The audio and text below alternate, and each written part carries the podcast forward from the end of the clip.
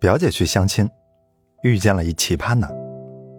两个人寒暄了不到三句半，奇葩男就来了这么一句：“你们女生选择结婚对象是不是都以钱为判断标准呀？”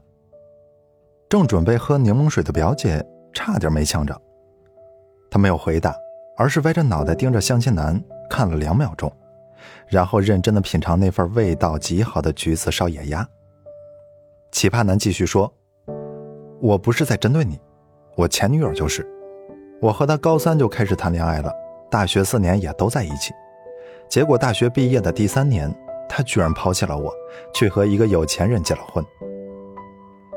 表姐抬头看了他一眼，开口道：“那个，麻烦帮我递一下沙拉，谢谢。”奇葩男照做了，然后接着吐槽他的前女友：“你得理解我呀。”七年多的感情，我对他付出了全部的青春和爱，他说不要就不要了。不时他还会强调一下，对于爱情，我真的是没有什么新鲜了。表姐将最后一块牛排塞进嘴里，然后认真的擦了一下嘴巴，整理了一下表情，对奇葩男说：“听着，你是挺倒霉的，可实际上你很幸运，像你前女友这种嫌贫爱富，同时智力有明显问题的姑娘。”没有坑你一辈子，你就知足吧。见奇葩男一脸茫然，表姐整理了一下手袋，平静地解释道：“他如果真是嫌贫爱富，就应该在年纪轻轻的时候去找个有钱人，干嘛跟一个穷光蛋谈七年多的恋爱，浪费了青春，又耽误了前程。这不是智力有问题是什么？再有，谢谢你这么大老远来给我讲故事，这顿饭呀，我请了。”然后买单走人，留那个奇葩男坐在原地，气得一脸青涩。我强忍着笑，对表姐说：“我听说他是你的老板给你介绍的，你这反击会不会太狠了点啊？”他严肃地说：“我实在是看不惯这样的人，分明就是自己大有问题，还好意思说前任的各种坏话。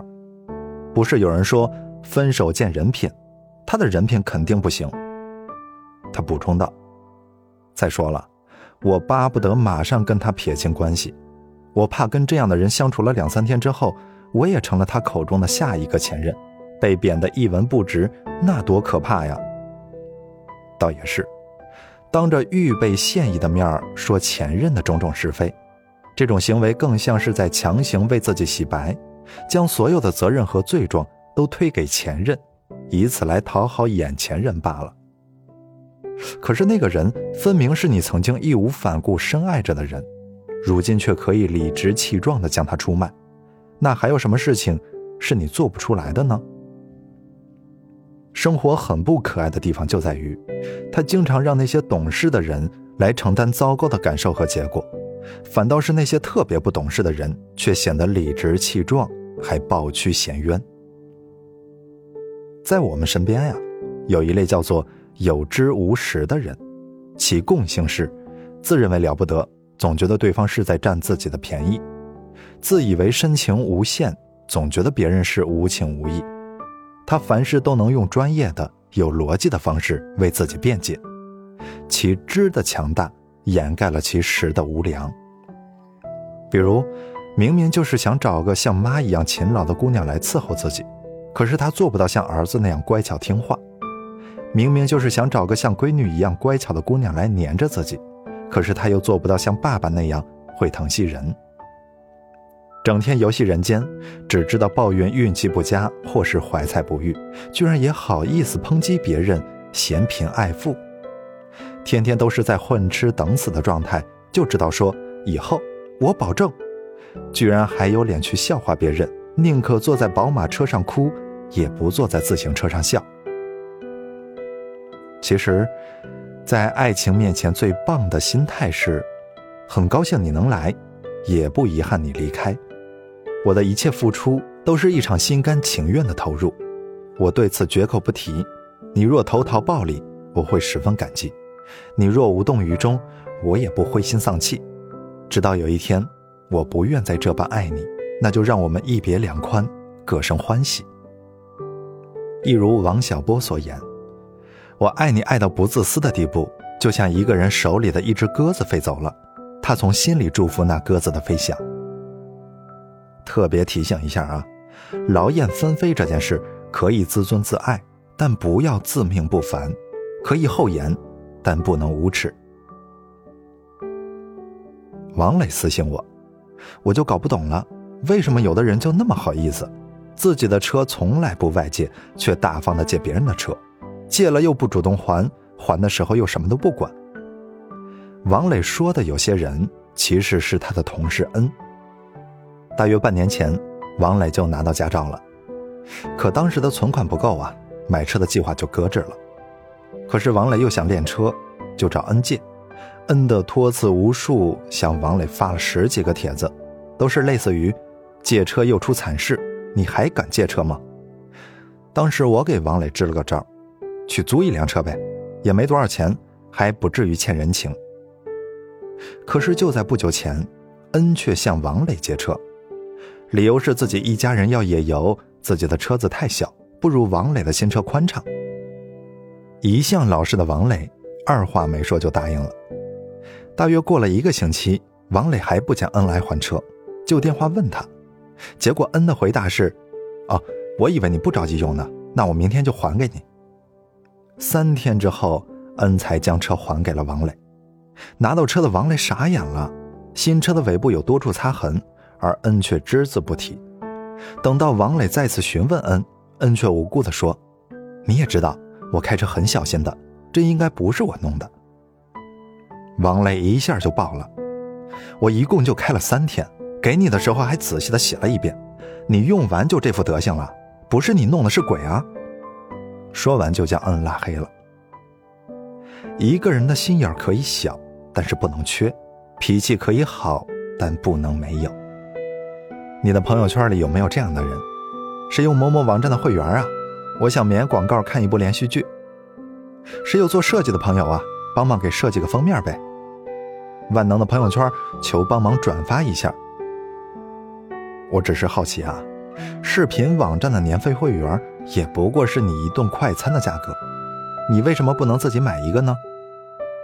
设计封面这件事儿，你开口之前准备付费了吗？转发广告这种事儿，在你看来真的是举手之劳吗？其实啊，并不是每个人都是值得你去帮一把的。因为那些习惯了贪便宜的人，你想拉他，他连手都懒得伸。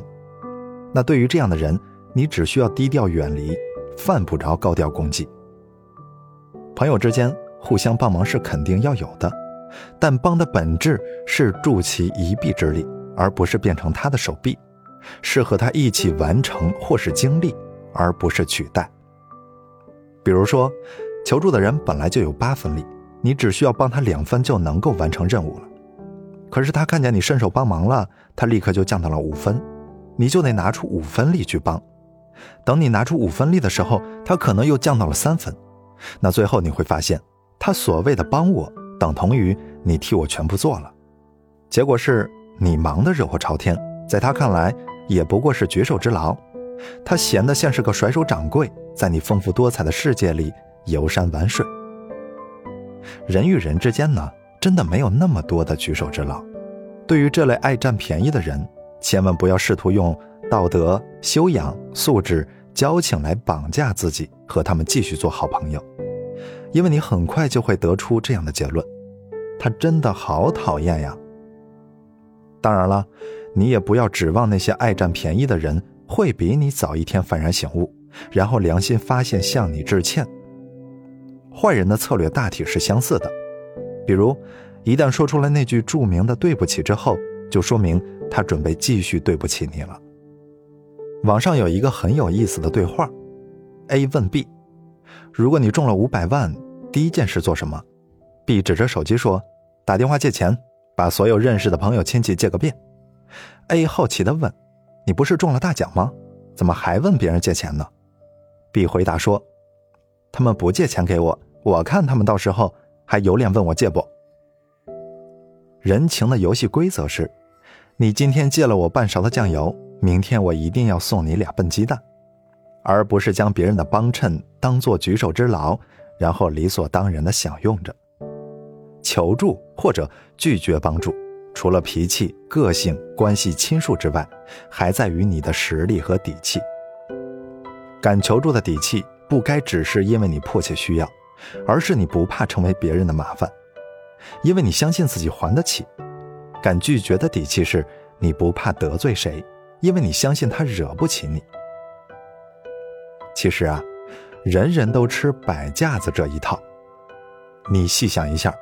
以前你短信秒回，稍有共鸣就掏心掏肺，帮起忙来热血沸腾，有多少人领了你的情，又有多少人视你的热心肠为理所当然呢？以前你害怕得罪人，不敢要求，不敢说错话，怕冷场，怕被忽略，怕对方不高兴，诚惶诚恐地面对所有人，你得到相应的尊重了吗？比如有人找你借钱，你没有借给他。他大概会跟你翻脸，或者补一句：“哎，世态炎凉。”然后不免诋毁你两句：“你太不够义气了啊！我要是有一百万，一定分你一半。”当然了，他说这句话的大前提是他从来就没有过一百万，他既不知道赚一百万的艰难，也不知道潇洒的送出一半的家产需要多大的决心。他所谓的一百万。更像是卖火柴的小姑娘划了一根火柴之后看见的。人性的丑陋之处在于，如果你每天给人一块钱，他习惯了；一旦你哪天没给，他就会记恨你。